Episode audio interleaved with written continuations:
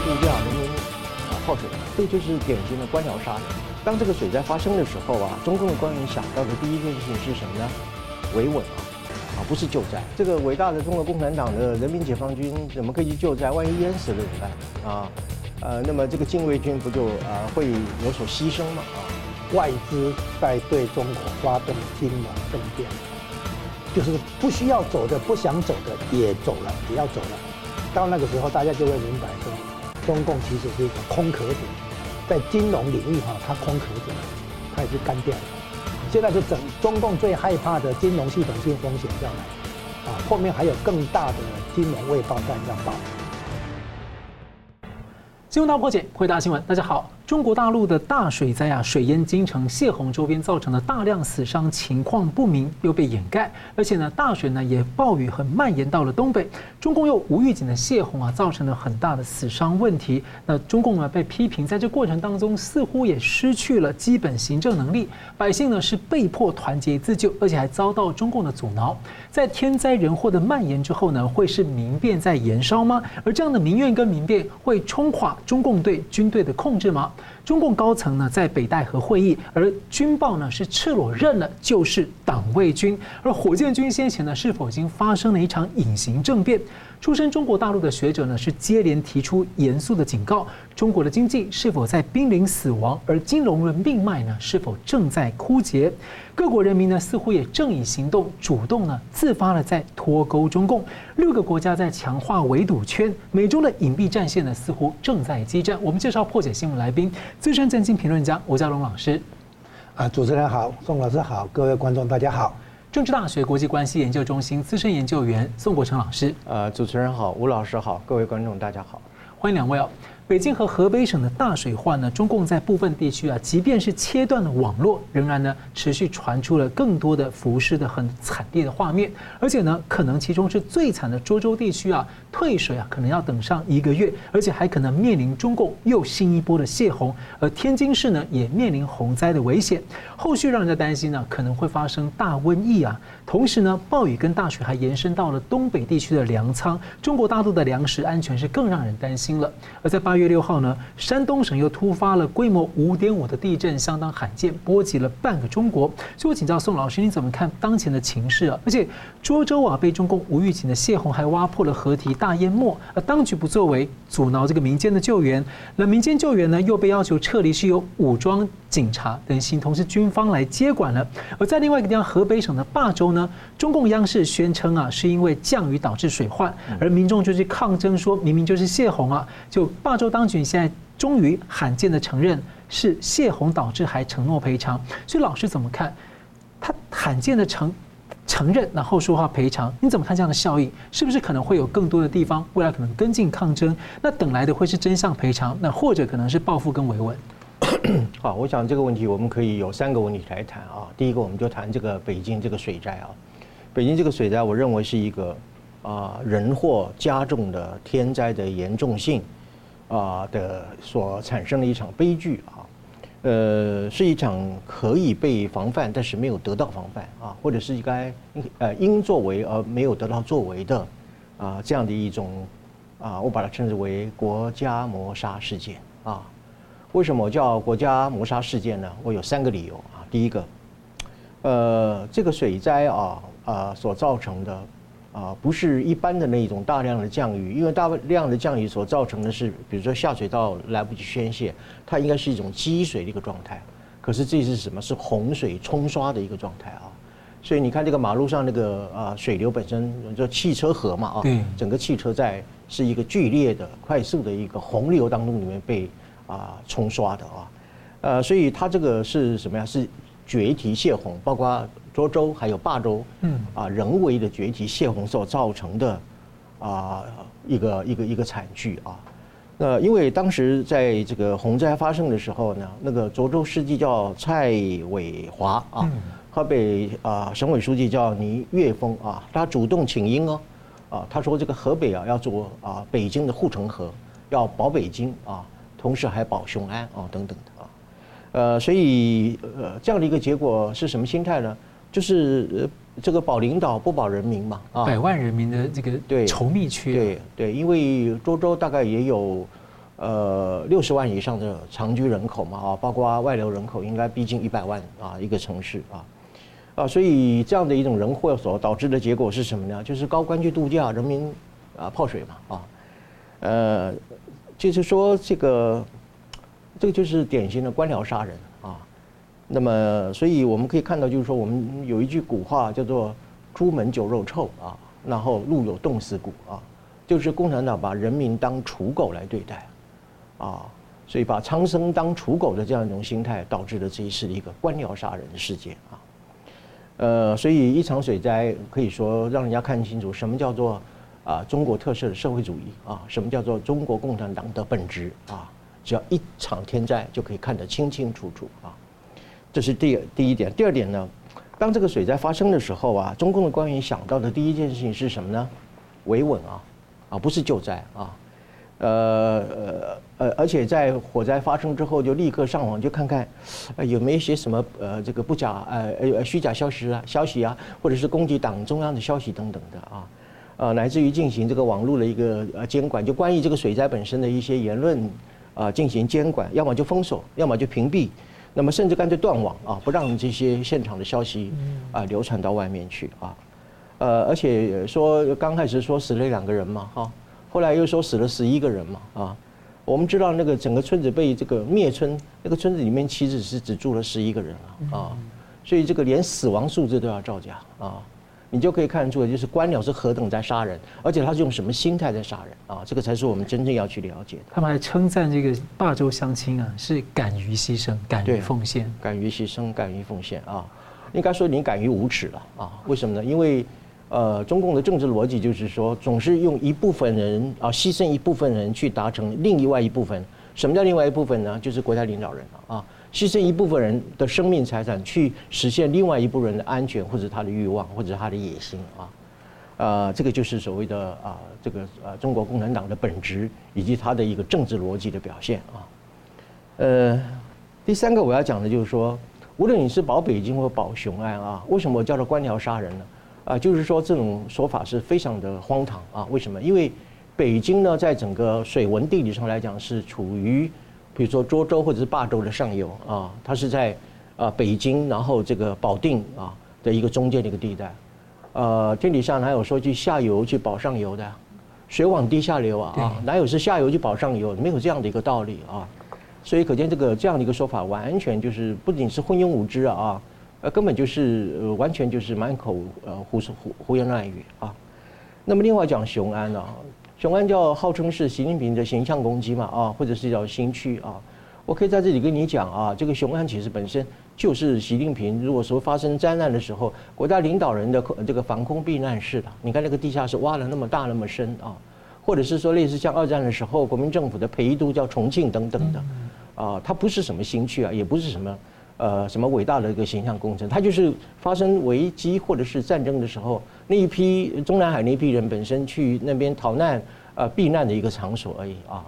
呃，所以呃，这根本就是说是呃保雄安，就是哪有居于高处的这个涿州就高地去保洼地这个事情？因为雄安是个洼地啊，它是一个几乎是十条水流汇聚到这个地方啊，北拒马河、南拒马河，呃，这个小清河等等的啊。啊，所以它其实本身是一个蓄洪区啊，呃，所以没有说高地去保一个蓄洪区这样一种说法。所以保北京也好，保雄安也好，呃，其实讲白了就是保你的国家领导人而已啊，就这么一句话啊，而且还是瞒天过海，而且还欺骗大众啊。所以这是我所讲的，为什么我称之为叫做国家谋杀事件，就是基于这三点理由啊。至于您谈到这个赔偿的问题嘛，哈，我看现在目前。呃，虽然说中共也有国家赔偿法了啊，不过它的这个呃是规定，就是国家机关或者公公务人员被对人民有所谓的侵权行为的时候，啊才会进行所谓的赔偿啊。呃，所以现在我觉得就是说，呃，他顶多承认失职了啊，他不会承认叫做什么侵权的。呃，所以我认为现在虽然说要赔偿啊，但是中共的赔偿或者是呃以往他任何的承诺，你会相信吗？啊？呃，我想这样的一种赔偿的承诺是不会有人相信。而且那种无预警泄洪跟半夜去挖堤墙，好像就是要让人家掩盖说他去做了这件事情。是的，是的，因为不然你为什么要半夜呢？啊，呃，而且你就算你呃要泄洪啊，你有呃一定的目的要去泄洪，你要告知啊，要通知人民吗？啊，你半夜不告知人民，人民在睡梦中当中死于非命，这不就是所谓的官僚杀人吗？啊，甩甩锅甩锅给老天爷，像郑州好像就是这样。上次对对啊，这是我呃我认为呃赔偿不太可能了，它只是一种卸责的一个借口啊。所以至于说你谈到会不会产生民变啊，乃至于这个民变会不会影响那个军人的等等的啊，呃，那么我要讲啊，我讲一个观念啊，呃，再给我一点时间啊，就是说中国人的这个有一种叫做我称之为贱命主义或者叫三命主义啊，我详细的说啊，呃，那么什么叫中国式的贱命主义呢？就是中国人自己把自己的生命和别人的生命是看得很低贱的啊，你看这次发生水灾的时候，就有一些人讲说。啊，反正中国十四亿人口嘛，啊，死了一亿还是十三亿啊？就算你再死个三亿，我们也得，我们还有十亿嘛，啊，这个就是什么？把生命看得很低贱嘛，啊，把它看成这个不只是韭菜或者是人矿啊等等，不仅把自己的生命，也把别人的生命啊看成。中共无神论，不然以前的话，中国传统中国是讲说人命关天的。对，不仅是无神论，我觉得基本上是除了无神之外还有无人呢，无人论啊，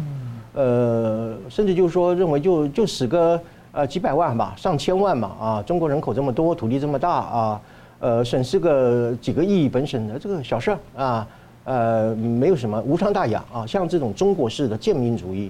呃，就卑贱的贱啊，那个贱民主义是非常非常严重的啊。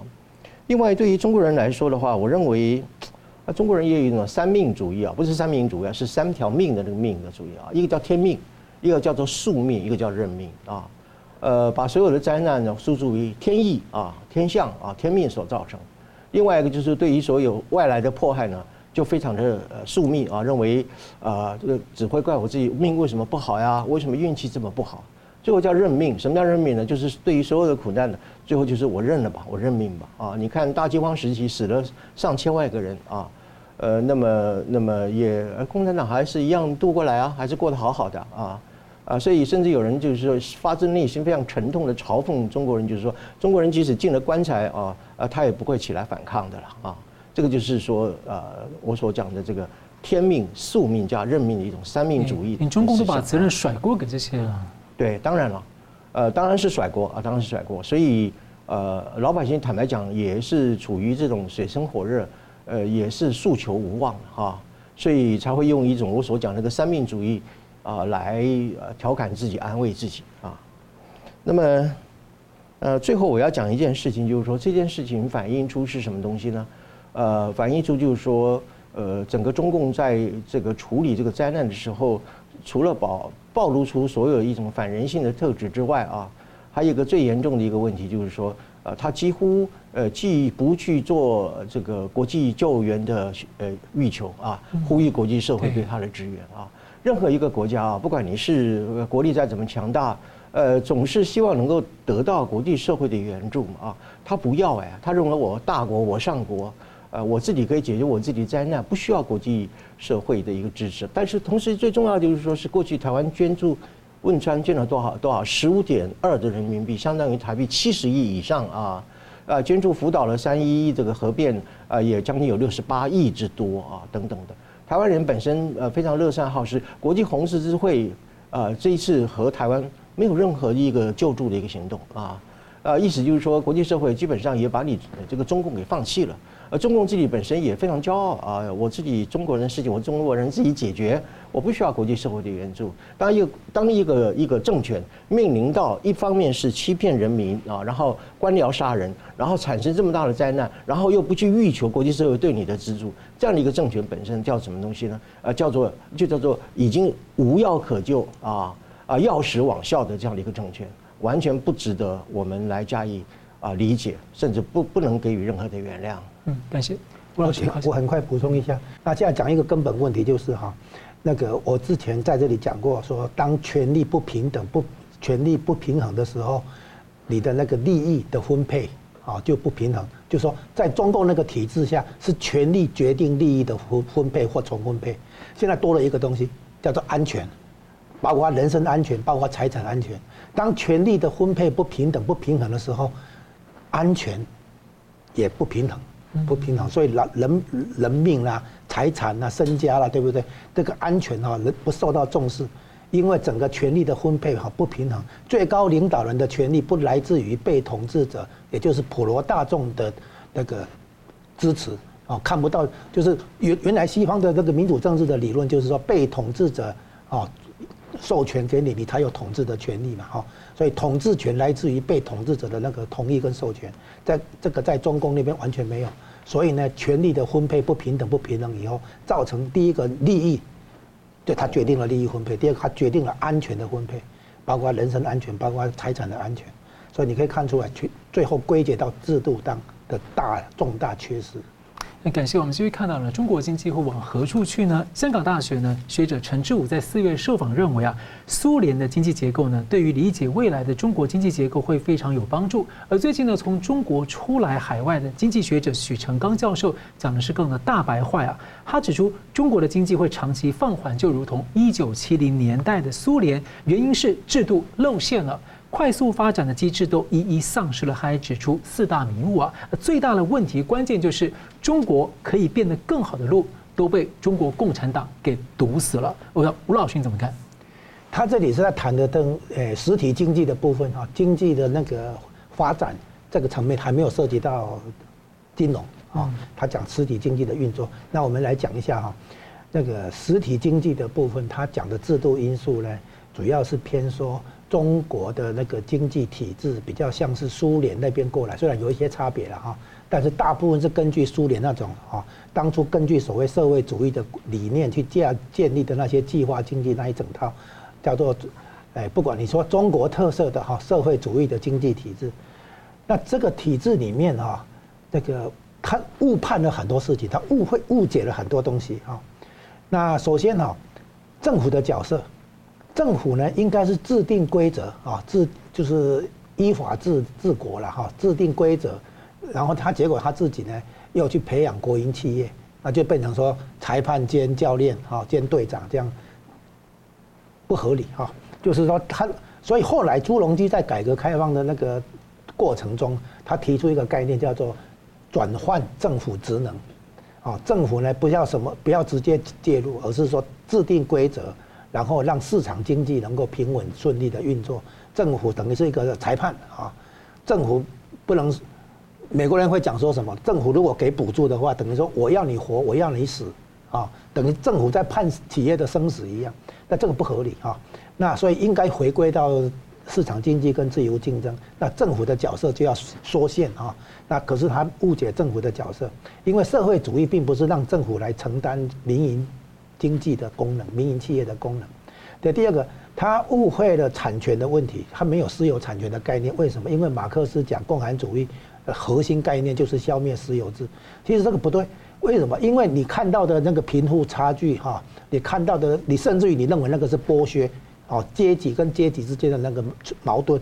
那个也不是说去否定私有产权，啊，那所以现在改革开放里面看到的就是说私营企业回来了，啊。民营经济有回来的，大部分的就业机会是民营企业创造的，大部分的税收、大部分的外汇都是靠民营企业。国营企业有它特定的功能，但它不是去取代民营企业啊。因为国营企业是官僚嘛，官僚的训练不是去承担风险，不是去推动创新嘛啊。所以呢，他没有理解民营企业啊，没有理解私有产权，这这是第二个问题啊。然后第三个问题呢，他也没有理解。这个香港、台湾对于中国大陆经济的这个重要的角这个角色啊，香港是引进外来资金的一个重要窗口，台湾呢进一步提供这个科技业企业的那个营营运等等，啊，所以说香港是提供金融跟贸易啊，然后台湾呢提供这个制造业、科技业这些，然后呢香港跟台湾帮中国大陆啊的经济的那个崛起，结果呢现在。中国大陆为了证明自己，反而回过头来对付香港跟台湾。哦，其实中共成立以来一路都是这样子，就是恩将仇报，无一例外。你看哈，苏联扶持他，他跟苏联闹翻；美国支持他的改革开放，他跟美国对着干。那香港，香港帮助中国非常重要的一个角色，然后他这样对付香港啊。那台湾更不用说了哈。所以呢，其实这个中共的角色呢，一直是这个。它不是真的能够融入这个真正的全球，啊，然后呢，现在发生了一个两个重要的误判哈，就是第一个东升西降这个看法是错的啊，那第二个呢，弯道超车这种看法也是错的，啊，所以中共的这两个误判啊非常严重，因为你这个东升西降，你才会觉得你你有底气去跟美国好像对抗，要要平起平坐这样子来，这是不对的。他整个他不了解美国，不了解市场经济，不了解资本主义，为什么有这个活力啊？那真正了解的人，像日本跟德国哈，跟美国交手过了哈，他们不会去跟他讲。中共自己这个受到民族主义情绪的这个鼓舞啊，以为东升西降，以为中国崛起，大国崛起，这个判断不对啊。再来呢，弯道超车使得他哈，这个窃取别人的智慧财产权，他不尊重。私有产权以后，进一步的话还不尊重这个智慧财产权，那结果呢？他没有因此建立起自己的这个自主创新能力啊。结果呢？他现在就是停留在这个作弊啊，用作弊的帮他，他把作弊讲成弯道超车，其实这个不是办法。所以呢，从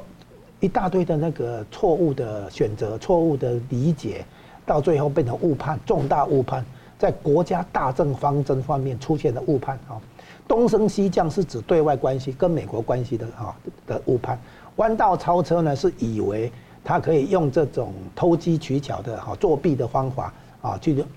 缩短跟别人的那个差距，这个不是办法。你看哈，从日本到台湾到韩国开始发展的时候都是落后嘛哈，然后都去模仿。比如说我盖一个实验室，我培养的人才以后可以来做其他的事情，啊，我制造业我培养的会计人员、法法务人员。我将来可以让他们去换跑道到别的行业去做，所以呢，我们现在看出来，这个中共很多地方哈，他怎么讲，一再的误判，你你说他是制度因素也也也也行，他总之哈，他没有真正了解怎么样在这个全球化世界村里面活下来，好好活下来，所以他现在被许成刚说成是制露馅了哈，他其实呢，他归归咎于制度面的因素了哈。但是呢，其实啊，不只是制度面的因素，而是它整个的这个理论基础、整个的出发点、整个的概念，其实现在看到的就是崩溃。稍后一下，马上回来。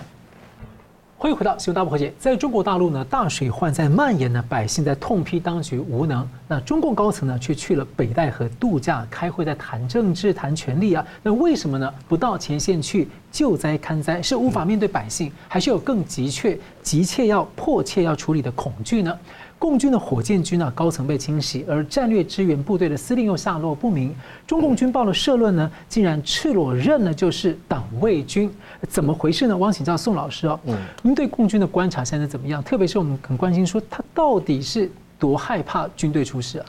好的，我先回答一下您提到那个解放军报那个社论啊，因为解放军报是归中央军委啊啊这个指导啊。呃，所以他这样的一篇社论呢，我觉得证明了两件事啊。一件事情就是说，社论中强调就要继续去清洗这个郭伯雄、吴呃徐才厚等等的这些啊残余的一个毒素等等的。这个就是什么东西呢？就是不去承认说中央军委或者习近平。啊，这个失去了对军队的控制能力啊！现在军队之所以会不忠啊，或者是难以控制，是因为还继续残留着这个郭伯雄和徐才厚这一批人的余毒啊，还没有清除啊，这是第一个啊。第二个就是话，就是说他简直就是直接承认，就是说我们解放军本身呢，保党不保民啊，我们叫禁卫军啊，呃，所以呃，水灾这个没有解放军出来赈灾，这是理所当然的事情啊。我们来念一下他讲，他讲说，我军是拿枪杆子的，是执行党的政治任务的武装集团，对党的忠诚必须是唯一、彻底、无条件，而且呢还要确保军权呢是枪杆子是在对党绝对忠诚的人手上。是，是，谢谢你啊，我要就要再称赞你一下，把我刚刚那个说法进行了一个背景的补充啊。谢谢。呃，所以就是我接下来要讲，就是说什么叫解放军，就是我所讲，他对内是保党，对外是作战的啊。呃，所以这个解放军是拿枪杆子的啊，不是拿扫把，也不是拿救生圈的啊。所以在这种情况之下，讲白了，讲白了就是解放军是要什么呃，他是要杀人的啊，他是要对付反党跟反革命分子啊，呃，他不救人啊，也不必去救灾啊，这个是解放军啊本身啊。呃，所规定的一个任务嘛啊，但尽管他们的宣传是一直叫做这个军方去救灾啊，牺牲生命这样类似这样的，有啦有啦有了，在中央电视台有了，嗯啊，就出来摆拍一下啊，拍完之后就啊回到部队去了啊，呃，甚至就是说是去了一下，然后啊做个秀，然后就撤退了啊，呃，所以我的意思就是说，呃，这个伟大的中国共产党的人民解放军怎么可以去救灾？万一淹死了怎么办呢？啊？呃，那么这个禁卫军不就呃会有所牺牲吗？啊，当然我这是讽刺的话的意思，就是说，本来这个呃共军解放军本身，那本来就是拿枪杆子的，他是他是要杀人的啊，他是要对内保党、对外作战的啊，他不负责救灾啊，啊，所以我们台湾每次发生这个啊台风的时候，呃，国军都会协助赈灾嘛啊，呃，我们是这样子没错啊，但是呃这个中共未必是如此啊。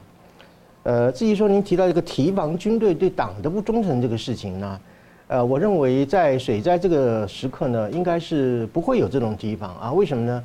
呃，军队如果要叛变的话，也不会一定说要选择台风来的时候嘛啊。呃，那么呃，另外一方面就是说是，如果说是呃呃上级担心这个军队会有所叛变，那也不是说在台风时期的时候会有这种怀疑，那应该是长期就有这样的一个怀疑啊。呃，那么，但是我愿意以这个火箭军为例来谈到，就是说对于党的忠诚，就是军队对党的忠诚的问题啊。呃，我们一般认为啊，革命有两种嘛，哈，一种叫做流血革命，一种叫不流血革命啊。那么政变也有两种啊，一种政变叫显性的政变，另外叫隐性的政变啊。显性的政变很容易理解，就是把现有的政权推翻了嘛啊。但是隐性的政变本身就比较复杂啊。呃，一般来讲哈，在我看来，当一个军队当中出现了三种结构性的病变，一叫做贪腐，二叫不忠，三叫怎么样？反战啊，不是厌战，厌战是打了很多在这种觉得很厌烦，是反战或者是避战。只要出现这个三个结构性病变的时候，啊，我认为它就已经产生了一种叫做隐性的政变啊，呃，或者是说它直接导致的统治者本身他的战略野心落空了啊，处于一种怎么样？啊，这个停车熄火的状态啊，呃，那么这种情况也可以说说是一种叫做隐性政变的一种内容啊，所以我一一来说一下所谓隐性政变的三个要素啊。第一个就贪腐来说啊，一般我们认为讲说那个所谓的产业链啊，像嘉龙老师是经济学家啊，我们讲这个产业链就是 industrial chain 这个东西，我们通常理会就是说它是有效益的，而且是 productive，就是有生产力的啊。呃，但是啊，其实产业链啊也可以包含一种叫做以贪腐为基础的一种什么样寻租的一个产业链啊，叫做 rent-seeking chain 啊这样的一个情况。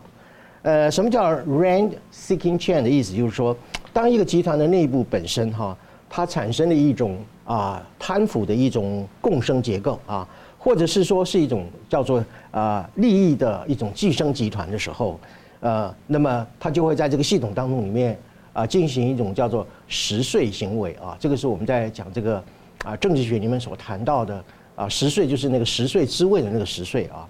呃，所以在我看来啊，火箭军本身它已经啊形成了一种叫做什么东西呢？军备的寻租体啊，军备的寻租体，它透过什么采购的时候收佣金啊，啊，或者是维修的时候拿回扣啊，或者是军火啊伙食军队的伙食里面呃卡油啊等等的啊，来进行一种。啊，所谓的一种结构性的一个贪腐啊，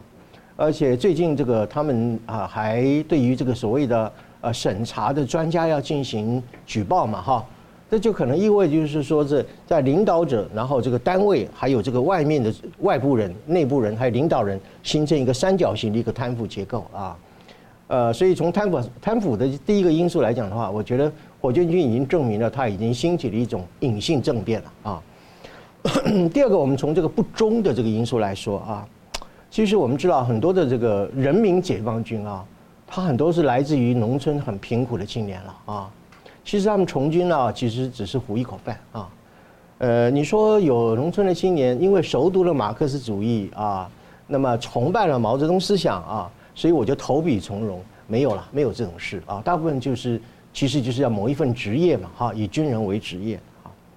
呃，那么对于这种高阶指挥官来说的话，其实他们很清楚的知道，打一场台海战争啊，成本非常的高啊，代价是非常的高昂的啊。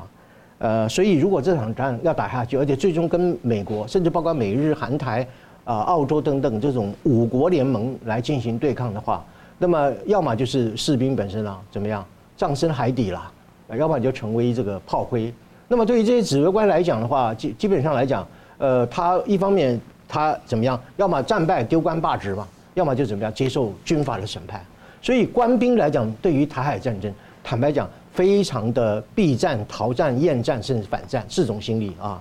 呃，所以在这样的一个四种心理之下啊，简单的来讲，即使你习近平想打仗，我军队也未必想打仗啊，这个叫从厌战啊，而且厌战也构成是一种隐性政变的一种要素之一。最后我讲到什么？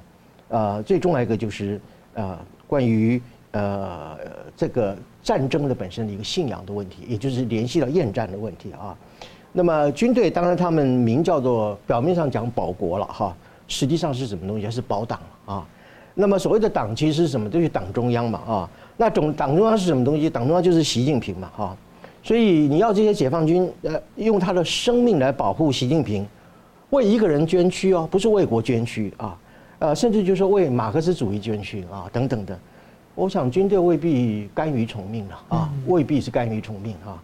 呃，所以。而且习近平常挂在嘴上叫做能打仗打胜仗，对不对？其实官兵是把它读成什么东西呢？就是要要我们怎么样呢？要我们要能打死，然后打到死了。讲白了就是这个意思啊。呃，所以我要特别强调，世上没有一个军人是不怕死的，只要是人类啊，都是恐惧死亡啊，也没有说一一支军队本身从来就是呃这个不怕死的啊，没有这样的一个情况啊。呃，今天你要所有的解放军，仅仅因为你习近平，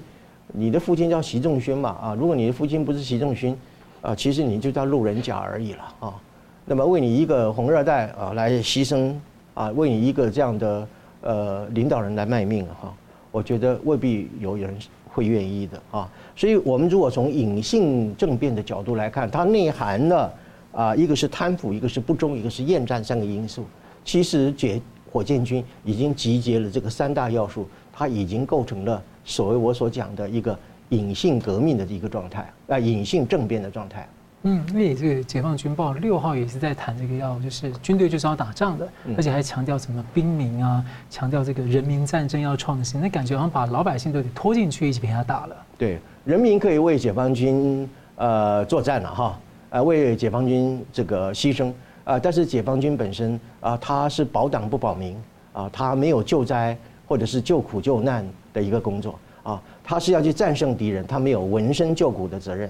这跟以前那个中华民国在大陆时期的国军相比，真是差异非常大。是我们这边看到，另外呢，另外一位呢，对中国经济提出警报的，是六四之后被迫流亡海外啊，当时赵子囊的呃赵紫阳的智囊群学者程小农啊，他投书外媒说，中国的金融命脉在日渐的枯竭，尽管中共想要维持呢西方外资的信心，防止外资撤离导致外汇储备崩溃，不过呢。还有分析形容啊，说现在世界像是对中国失去兴趣，所以我想请教吴老师您的观察。而且另外我们的疑惑是，好像中共现在所做的，好像在跟西方跟这个呃国际的这种金融或是这个经济体系在做很多对干的事情，似乎自己在往加速往悬崖冲啊。哎，这里谈到的金融问题啊，我我干脆把它说成是外资在对中国发动金融政变。那个原来的金融政变啊，是在二零一五年六月。十五号这个习近平生日的那个月，啊，中国股市大跌，然后有很多的这个做空的和抛抛售的，然后查出来以后，原来是反习派的人在给习近平脸色看，哦，那个时候在对他的反贪腐那个的一个抵制啊，所以那个时候叫金融政变。那么现在是外资在跑，我们现在讲一下外资撤离啊，外资有两种，一种叫直接投资，就制造业啊、服务业啊这种哈。甚至于连那个麦当劳啊，哈，还是卖卖的卖场、卖店哈，卖卖东西的那个商店都算啊。从制造业到服务业啊，那这个是直接投资，这叫直接投资。FDI。哎，然后另外一种叫做金融投资啊。那金融投资，那直接投资要撤，这是我们原来以所理解的外资撤离，叫做脱钩。是。那现在呢，金融的投资也要撤，这个部分叫金融脱钩。哦，所以这金融脱钩的话是表示外资用脚投票，那么这个会带来哈那个严重的金融问题。然后陈小龙把它形容为金融的那个脉命脉哈枯枯竭了哈，那就是说这一次是外资啊对中国投下不信任票，啊外资对中国经济的前景失去信心啊。那现现在我们看起来有几个危机哈是，就是说这样的这个情况是从债务危机开始的，债务危机啊，这个从地方债还有房地产企业的债，恒大的那个美元债务哈，这些债务危机违约嘛哈，然后还带还进一步冲击银行，银行的钱干掉了，不给存户零提款，对不对哈？那这里呢，从债务危机先连接到银行危机，然后呢，这里就会产生两个问题，第一个是外资哈，那个要跑了嘛。外资看到你有债务危机、有银行危机，外外资要跑。那资金外流产生两个现象，叫做汇率问题，人民币的汇率有贬值压力。第二个呢是外汇储备的问题，外汇储备干掉了啊。那陈小龙这里提出一个惊令我吃惊的数字，就是说现在中国人民银行的外汇储备表，就是至少表面上的数字是三点一兆，不到三点二兆了哈。哎，可是呢，他陈小龙揭露的那个外债，就是。对外的美元负债，居然是七点三兆，那我们以前觉感觉到数的那个它更新的是到二零二一年年底啊，有七点三兆，这七点三兆包括直接投资，啊，那理论上如果人家要撤的话，它可以换成外汇带走。是。那如果扣掉这个部分的话，金融部分的投的那个外资也很高。换句话说，中国大部分、绝大部分的外汇其实是借来的。嗯。这就非常危险了，就是说，这这些人要走的话，那这个对中国的金融来讲，那个真的是很严重的事情。啊，我再讲一次哈，就是说，扣除直接投资，啊，纯粹金融投资的部分，现在已经开始出现那个资金外流的问题。那么资金外流的问题呢，现在这些变化，包括中国实体经济哈，等等不到解封之后的复苏，包括这个经济数据越来越明显的恶化。等于再给华尔街上一课，等于再给熊猫派上一课，这个是最后的一批觉醒的人，就是迟来的觉醒，就是华尔街原来跟所谓改革开放派、江派等等叫做闷声发大财啊，大家一起赚钱。华尔街原来是相当这个支持，就就有很多亲中派啊，有很多亲中派。现在这些亲中派、这些熊猫派也终于开始觉醒，这是它的最重大的意义在这里。原原来中美国进美国内部有一批熊猫派，啊，想要从一开头地缘政治上的联中制苏、联合中共、制约苏联，那个时候一直到现在哈，就是扶持中国的改革开放。那么华尔街的这个熊猫派、亲中派啊，的确有闷声发大财。现在是连这这一批最后这一批也开始觉醒，所以现在讲的那个这些金融问题啊，表面上都都已经看得出来哈。从这个债务危机到银行危机，然后到这个外资开始要撤离，外资要撤离的结果，你去算账算一下，发现它的债务对外的债务其实很庞大。那所以接下来的话，金融领域的风的那个未爆弹还很多。老实说，可能触发它国内的这个系统性风险，可能就会对见真章了。对，就是说你讲的对，就是说后面还有更庞大的金融危机在等着。所以这样子看起来，啊，从金融问题最后变成信心问题，信心问题又把金融问题恶化，就是不需要走的、不想走的也走了，也要走了。到那个时候，大家就会明白说，中共其实是一个空壳子，在金融领域哈，它空壳子了，它已经干掉了。它现在有点类似陷入庞氏骗局的情况嘛？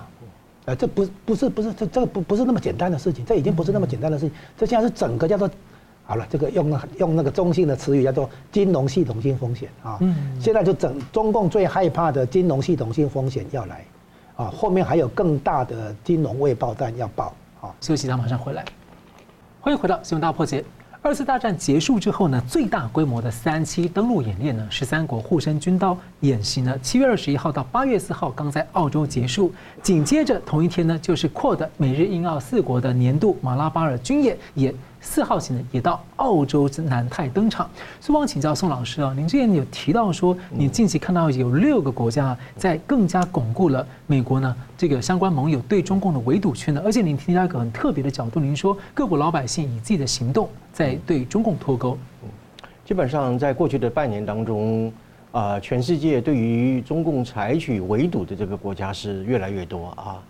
呃，实际上在民间层次，包括旅游经商，呃，还有这种所谓呃个人的一个旅行活动等等，包括机票啊啊飞机的航班也大幅的下降啊，意味着就是说，呃，有除了除了政府，人民也用去行动用脚来跟中共进行脱钩啊。呃，我们先讲一下，就是说在过去半年来啊。呃，大概有德、英、法、澳洲、纽西兰啊，还有印度，甚至包括荷兰啊，有七个国家啊。那么我稍微罗列一下，就是说，以这个由近到远啊，就是呃八月四号的时候，纽西兰公布了一个第一份的叫做国家啊国安战略啊，叫做国安战略啊。那么其中还内含的呃防卫政策声明。还有一个叫做未来部队的构思原则，一共加起来有三份文件啊。那么在此之前，八月一号的时候，法国有所谓的七年建军法，是，而且是直接呃纳入的法国的国安呃呃国内法，呃来确保所谓的台湾台海安全啊。那么第三个是德国政府在七月十三号的时候公布了，也是首份的第一份的中国战略报告啊。那么呃呃再往前推的话，就是英国的。呃，国会情报及安全委员会啊，就是啊情报处了哈啊，在七月十三号公布的叫做要也叫做中国报告啊。呃，那么还有一个就是啊，荷兰的情报及安全总局局叫做 AIVD 呢，它也在今年的四月间啊发表了一个叫做中国的情报威胁的一个报告啊。所以以上啊，那么呃，我们可以这样看出来，就是包括我刚刚所讲这个七个国家，还包括印度。举行的一个军事的演习，呃，来啊表示对中国威胁的一种警惕等等的，所以这个六年来，呃，这个六这半年来，大概有这个六七个国家本身，呃，纷纷做出了一个关于中国威胁本身的一个国安战略的报告，啊，高度的重视，就是说中共所带来的不仅是区域性的，还包括全球性的威胁啊。我稍微简单讲一下啊，就是纽西兰这个是最近的一份啊，他提到了，还有说。中国的崛起是怎么样？当前地缘政治改变的一个主因啊。其实你看它的原因，原文来看的话，其实不只是改变了，是恶化啊，恶化的一个原因啊。呃，而且他认为中国是更加具挑衅的、更武断的对于国际的秩序进行侵犯啊。呃，甚至利用这个经济胁迫来达到一种目的啊。啊，所以这是纽西兰，纽西兰过去走无核政策啊。而且跟美国的安全、太平洋安全承诺，呃，其实也曾经抛弃一段很长的时间。现在重新回过头来，而且肯定中国的威胁，啊，是地缘政治本身跟国际秩序遭到破坏的一个非常主要的一个呃来源啊，一个恶化的一个来源啊。这是最近的一个纽西兰的报告啊。呃，那么呃，法国的这个七年建军法，我们讲的就是说，呃，它是以这个国内法的形式，把啊台海的安全啊以及台湾的安全等等，直接纳入它的国内法作为一种。啊，执行的依据嘛，哈，那么德国政府更啊强调，就是说是他认为啊台海啊这个是全球经济的生命线啊，呃，那意思就是台湾本身是全球一个战略稳定或者是啊一个区域安全的一个枢纽之所在啊，就是必须保卫台湾的意思啊，这是德国政府的啊，呃，英国的国会啊，就是啊啊情报情情报委员会里面也提到了，他认为说中国的这个经济。呃，以及它的对外的影响力已经超越了一个国际规则上应该要有的界限，就是中国不断的在越线啊，呃，那么养了十几万个一个啊正式的情报人员，还有包括数百万的这个非体制内的情报人员等等的啊，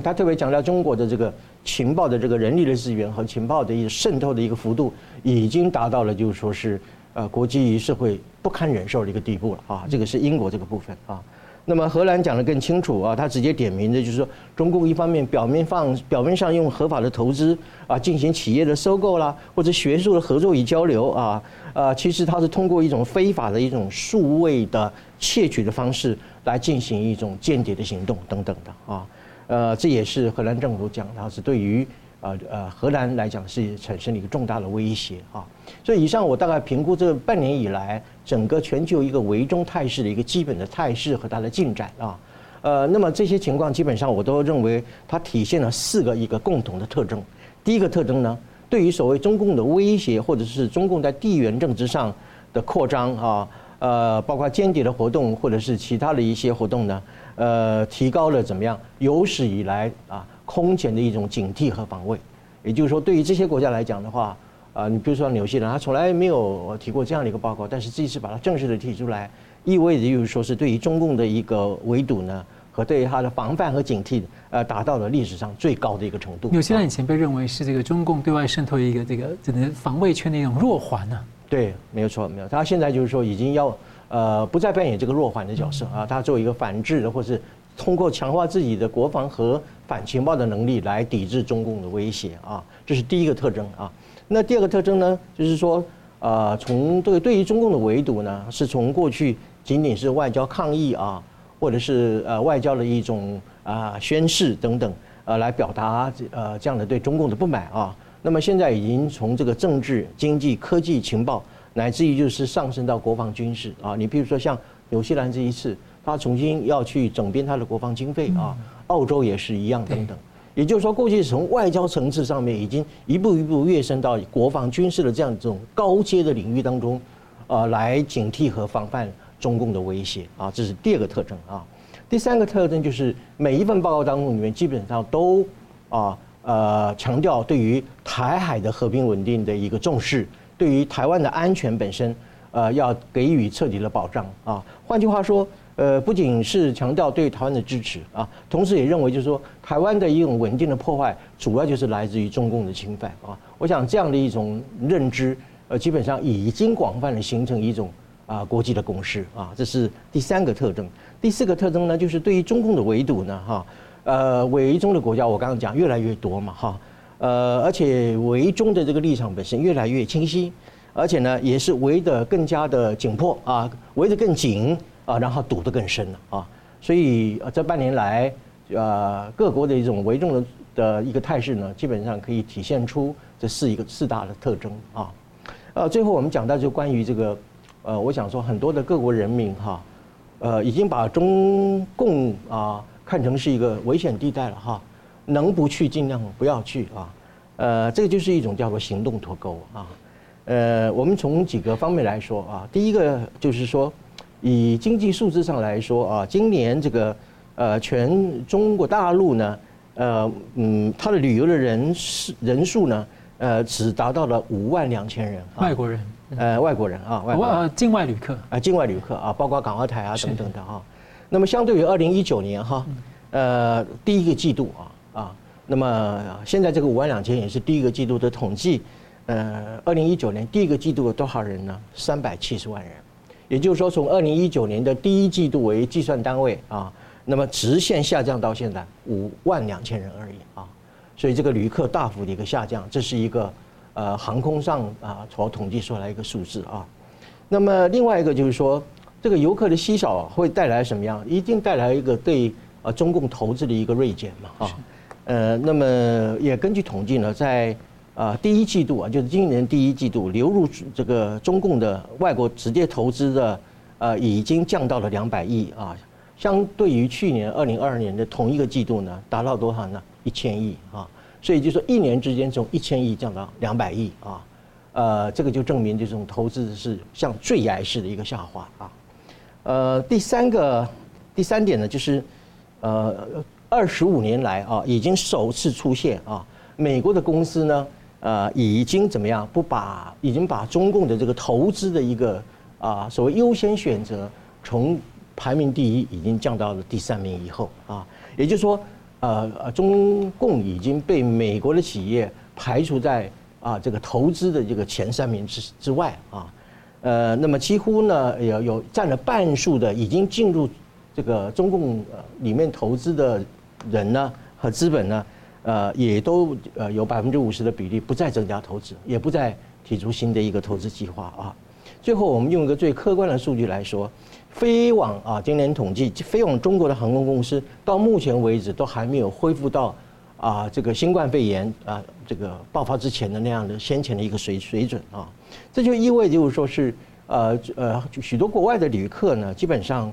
呃除非不得已，他基本上不太中不去中国旅游了啊，呃那么这样的意思就是说是，而且很多的这个呃旅游公司啊。也对于去中国这件事情给予呃旅客更加的审慎的忠告，特别是美国今年在六月已经对于美国人前往中国提出了一个二级警告啊，呃，因为呃中共实施间谍法，你随时可能因为不明的因素而遭到拘捕，甚至遭到扣留啊，你没有办法回到美国啊，所以美国政府用政府的一个名义和立场啊，公开的警告他的国民啊，就是没事儿你就少去中国。所以，我这个我把这样一个种种的一个统计和它的数字归结为，啊，世界人民已经用实际的行动，用旅游、用出国，啊，来表达对新中共的一个行动的一个脱钩。嗯，是感谢我们延续前面谈到了围堵中共的格局啊，很多人也注意到美中的间谍战呢，这个突然升级啊。美国这几个月来呢是接连的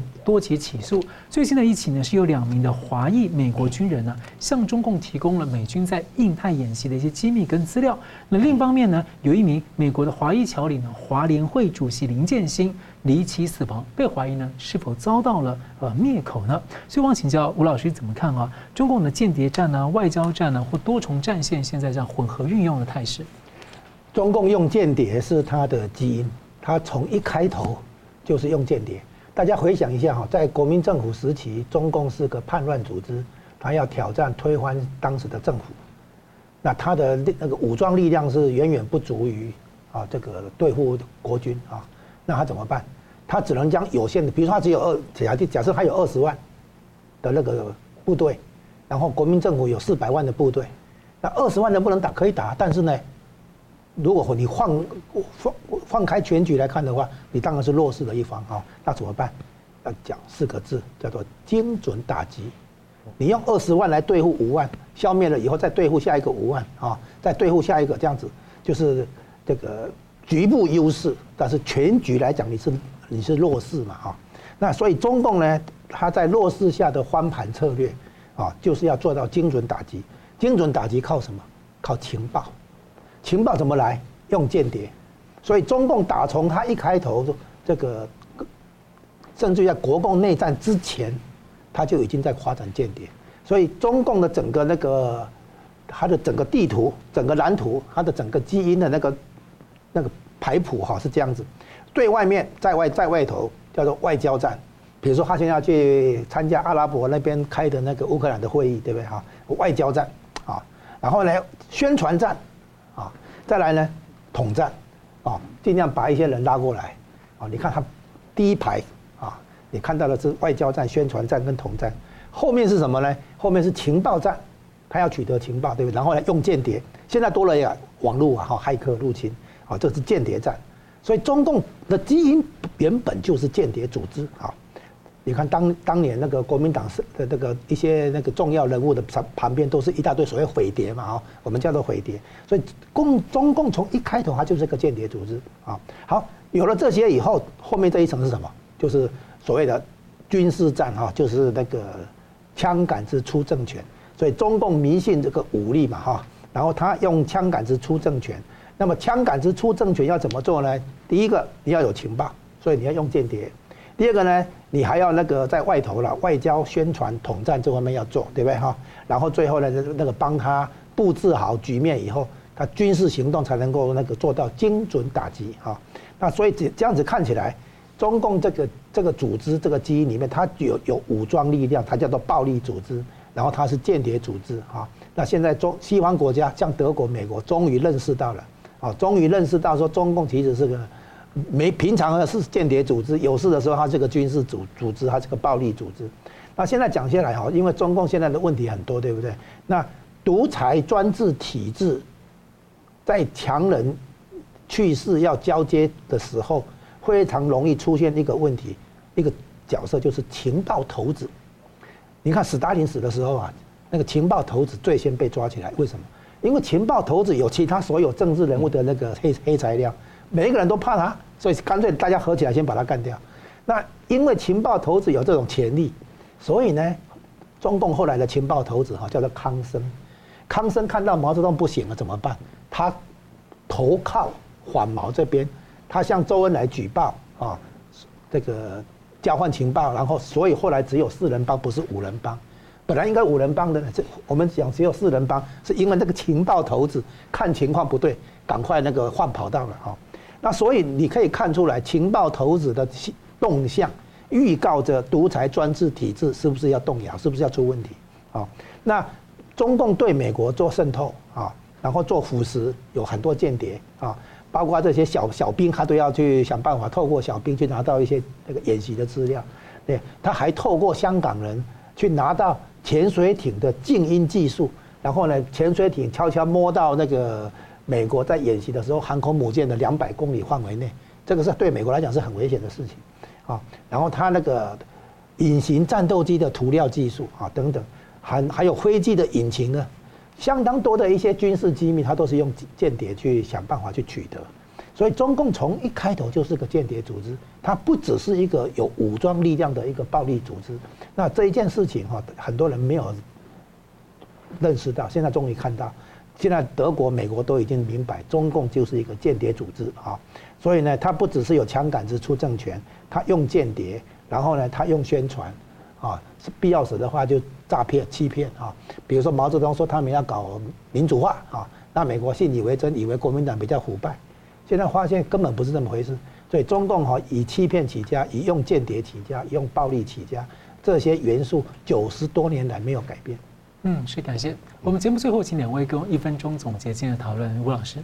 现在中中国大陆出现的这个水灾哈，它其实是在下大雨的时候，反而要泄洪，因为要保水坝或者保那个重要的那个城市，结果呢反而加重了灾情。这样的故事在河去年荷兰啊也演演过了，然后现在在北京这里演过了，所以这里面实在是很令人纳闷，就是说你你做那么多水利设施，结果就是在下大雨的时候来加重灾情，雪上加霜。现在另外一个先另外一个问题，我们要注意到说，现在除了病毒战以外，可能还要注意到气象战，因为这一次的这个台风啊很奇怪，它就是绕过台湾，然后它直直奔中国大陆，从南方登陆以后。也不去上海，就笔直的冲着北京而去，这个很奇怪。有人在怀在怀疑说，这这个会不会是个气象站？所以中共以为他有病毒作为武器，然后说不定人家有用气象来做武器也说不定。所以这是一个千变万化的世界，现在越来越诡谲诡异啊！那我们看这个大国博弈的话，要知道现在已经不是在靠飞机、飞弹、坦克、大炮那样打法，现在是一大堆的超限战。那这对这个对台湾来讲非常重要，因为台湾的安全可能要超过，要超出传统上的所谓两栖登陆啊这种思维，很多东西已经进到你内部了，好，在你内部卧底，在你内部收买，在你内部做间谍，啊，甚至于那个传播病毒，所以今天的那个安全哈，跟以前的安全的概念大为不同，这是我们应该要特别汲取的教训。老师刚提到气象战，让我想到的很像以前那个。出埃及记里面的时候啊，那个法老啊，硬要对着跟这个跟神干嘛，就神就降下十灾，到最后那个法老还要跟现现在是有人在想说，哪有这么巧？今天这一次台风，你看它的路线就直奔北京而去，哪有这么厉害？对不对？如果真的有气象站，或者说如果真的有的话，那这一次还真的是这个二话不说开干了啊！宋老师是，呃，北京的这场水灾呢，不是天灾，而是人祸。呃，这是一场官僚杀人的一个悲剧，呃，因为七百毫米到一千毫米的这个降雨量，台湾常非常常见，呃，当然也会发生一些灾难啊，不过应该仅限于山区啊，呃，绝对不会形成像北京这种汽车河的这样一种状况。这是为什么？这是一个决堤泄洪所造成的一种人为的水灾。而且在这样的水灾发生的时候呢，基本上中共的官员呢叫做怎么样保北京保雄安啊，其实就是保党不保人民，啊，解放军也没有像我们台湾的国军一样会协助救灾，他根本呢也不这个闻既不闻声也不救苦，那么因为呢他的任务是保党不保人不保人民啊，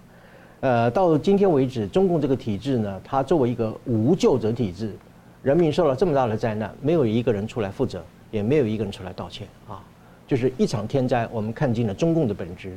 看到了什么叫做中国式的社会主义。它就是吧，不仅是无神论，而且是无人论。啊，我把这样的一个过程，把它称之为党国的谋杀事件。啊，党做讲，我再讲一遍，党国谋杀事件。是，感谢，我们非常感谢两位来宾很精辟的分析，也感谢观众朋友的参与。新闻大破解，每周一、三、五再见。谢谢。如果您喜欢我们的节目呢，请留言、按赞、订阅、分享，并开启小铃铛。那么，感谢各位呢长期对我们的支持。新闻大破解团队呢将持续为您制作更优质的节目。